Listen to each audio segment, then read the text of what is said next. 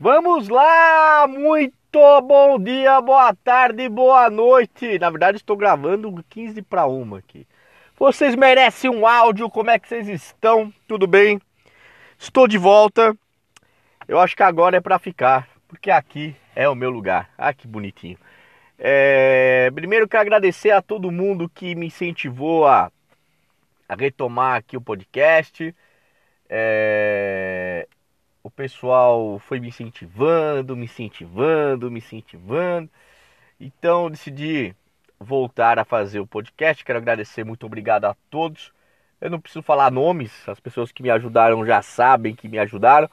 E a gente vai tocar o barco daqui em diante é, todos os dias que possível, né? É, falar do, do nosso Palmeiras, né?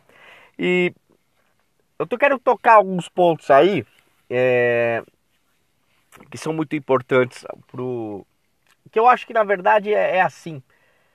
Primeiro a gente tem que estar muito grato pelo momento que o Palmeiras vive, né? Independente como o ano está sendo, com eliminações muito mais baseadas no apito do que propriamente no futebol jogado, a gente tem que estar tá grato. Porque lá atrás, o Paulo Nobre prometeu uma coisa pra gente, né? Ele prometeu que ele faria o Palmeiras protagonista novamente. E hoje o Palmeiras é um clube protagonista em todas as competições que participa, né? É, Paulo Nobre nunca prometeu títulos, mas prometeu que o Palmeiras se tornar protagonista de novo. E isso está acontecendo. Nós estamos vivendo a, a história, a história é, do Palmeiras, né? Então a gente tem que ficar muito feliz com isso, muito feliz. Eu, sei que às vezes a gente fica meio puto, meio irritado, meio estressado pelas coisas que acontecem, né? As, as eliminações, né? Machucam, né? E até porque todo mundo está torcendo contra, eu já vou falar um pouco sobre isso, mas a gente tem que estar tá grato, viu? Vamos ficar muito feliz pelo time que se torce, até nas derrotas, e entender essas derrotas, né? Aqui a gente vai tentar passar muito isso. É, o porquê perdeu, o porquê ganhou, né? A gente vai tentar fazer isso de uma maneira mais, a maneira mais simples possível para passar aí para vocês tá? É, vou, vou tocar o primeiro ponto. O primeiro ponto é o seguinte: é o, é, o, é a onda que nós estamos vendo da imprensa, né? A imprensa que não que assim na verdade o que acontece com a imprensa hoje, tá? É, isso no modo geral, não é só no, na imprensa esportiva. Nunca houve uma imprensa totalmente imparcial é difícil você encontrar um jornalista totalmente imparcial. Né? E quando você vai para a imprensa esportiva, o que acontece? Hoje em dia, é, antigamente não era assim, mas hoje em dia não há nenhum problema do, do jornalista ele assumir o time que torce. Não tem problema. Só que acaba acontecendo com isso. Quando esse cara ele assume o clube que ele torce, e quando é um clube de massa, esse cara ele vira meio que um porta-voz desse, desse time. Ele vira um, um relações públicas desse time. E a gente pode falar de alguns aí que vocês já devem imaginar quais são. E eles são, eles trabalham como relações públicas do, do clube, desse time. Né? Só que o que, que acaba acontecendo? É, eles podem virar contra ele como está começando a virar né? É, o Mauro César, que, que trabalha na Jovem Pan, está sendo processado pelo Abel Ferreira é, por uma, uma opinião que ele deu do Abel, né? E, está tramitando na Justiça de São Paulo isso. E eu acho isso muito bom. E não só por causa do Abel. O Abel sofre, tá, sofre praticamente diariamente um, um é, é, agressões xenófobas muito, muito pesadas, né? Mas é, é, eu não sei quem falou. Fala que na verdade é, o Abel é só o para-raio, porque na verdade eles querem afetar o Palmeiras. E é fácil falar mal do Abel. é fácil xingar o Abel, é, é fácil criticar o Abel, mas não é pro Abel. É a instituição Palmeiras. E essa sim, ela sempre foi é, muito muito agredida, muito machucada por essa imprensa desde que o mundo é mundo, né? É, tem um vídeo no YouTube do, do Paulo Massini é, falando sobre isso. É, coloque mais ou menos assim lá na busca, Paulo Massini, porque a imprensa não gosta do Palmeiras. Ele dá uma explicação muito legal e mostra que isso é de muito tempo, não é de agora. Então quer dizer, é... o Abel sofre por ser português, por ter tido sucesso e no Palmeiras. Se ele tivesse, se ele fosse o mesmo português e tivesse sorte no Flamengo, se ele tivesse sorte no Corinthians, se ele tivesse sorte no São Paulo, vencesse nesses clubes, ele não sofreria nenhum terço que ele está sofrendo. Mas como ele é técnico do Palmeiras, é isso que acontece. Então fiquemos atentos em relação a isso, tá?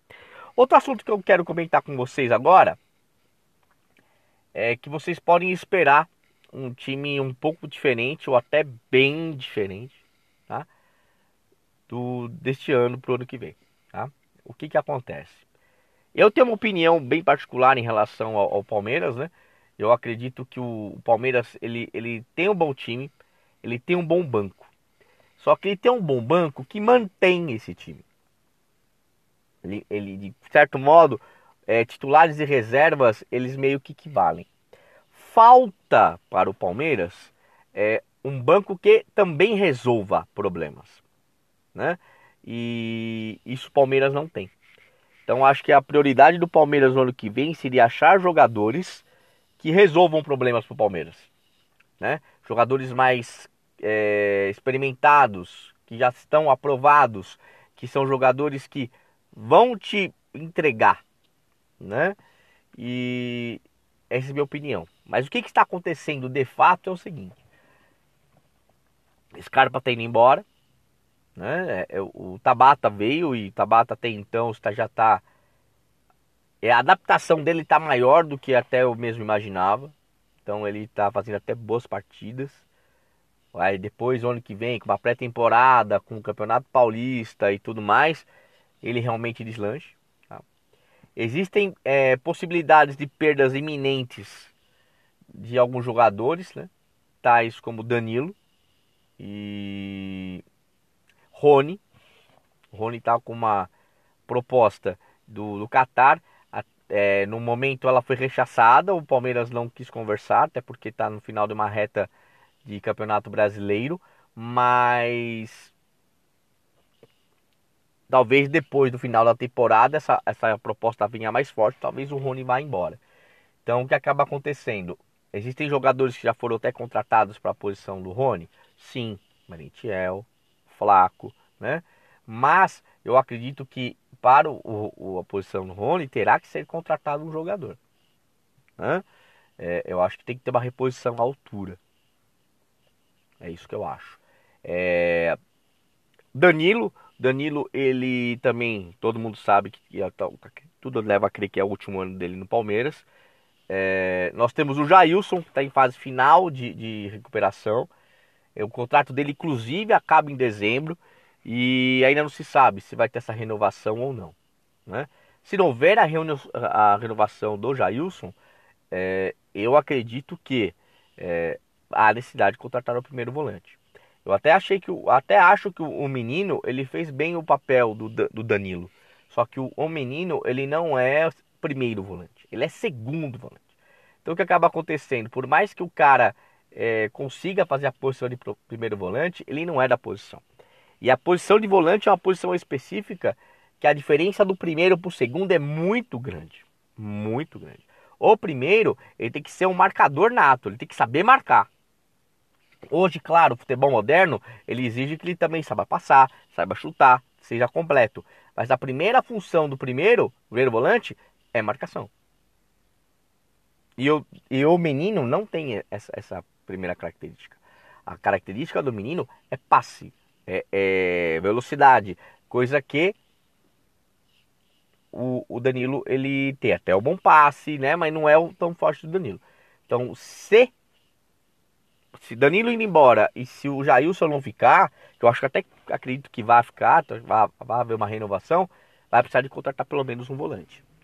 O Fabinho é um jogador que, que é, o, é o próximo né, da fila, mas ele precisa um pouco mais de punch. Inclusive, eu acho que o Fabinho, este ano, é, o ano que vem, aliás, é um ano que ele tem que começar a desabrochar como jogador. Se não começar a desabrochar como jogador, ele já começa a, a, a perder valor dentro do clube. Então acho que isso tem que ser é, muito bem pensado dentro do Palmeiras. Tá? Então tudo leva a crer que vão haver, vai haver uma mudança de jogadores e jogadores pilares dessa equipe, né? Talvez seja um ano de transição dentro do clube. Então a gente tem que ficar muito atento a isso, porque talvez nós vamos o ano que vem vislumbrar algumas coisas que talvez esse time demore para encaixar, né? Mas vamos esperar o ano que vem acabar, é, chegar, esse ano terminar e, e, ver o que vamos dar, né? Em relação ao, ao Campeonato Brasileiro, eu acredito que é, é, questão de tempo o Palmeiras ser campeão, né? Eu acho que pelo da maneira que o Palmeiras está performando e a dificuldade dos, dos nossos perseguidores conseguirem manter uma regularidade, é, nos credencia ao título. Né? E matematicamente já está ficando difícil, tanto para Inter, para Flamengo, para Fluminense. Né? É, o Corinthians é uma equipe que eu não acredito que, que vá conseguir disputar com o Palmeiras esse título. Então eu acredito que o título, nosso título está muito bem encaminhado. Tá? Tito Wilsons, quero agradecer mais uma vez vocês que estão aqui. É, o Merece um Áudio está de volta. E, e, e pega faz o seguinte, cara. Ouve esse áudio, passa para os amigos palmeirenses, dá aquela, aquela espalhada legal. Fala, ó, oh, meu, tem um podcast novo do Palmeiras aí que é muito legal. E, e tamo junto, tá bom? É isso, gente. Ótima tarde para vocês. Vamos nos falando. Até mais. Tchau, tchau, tchau, tchau.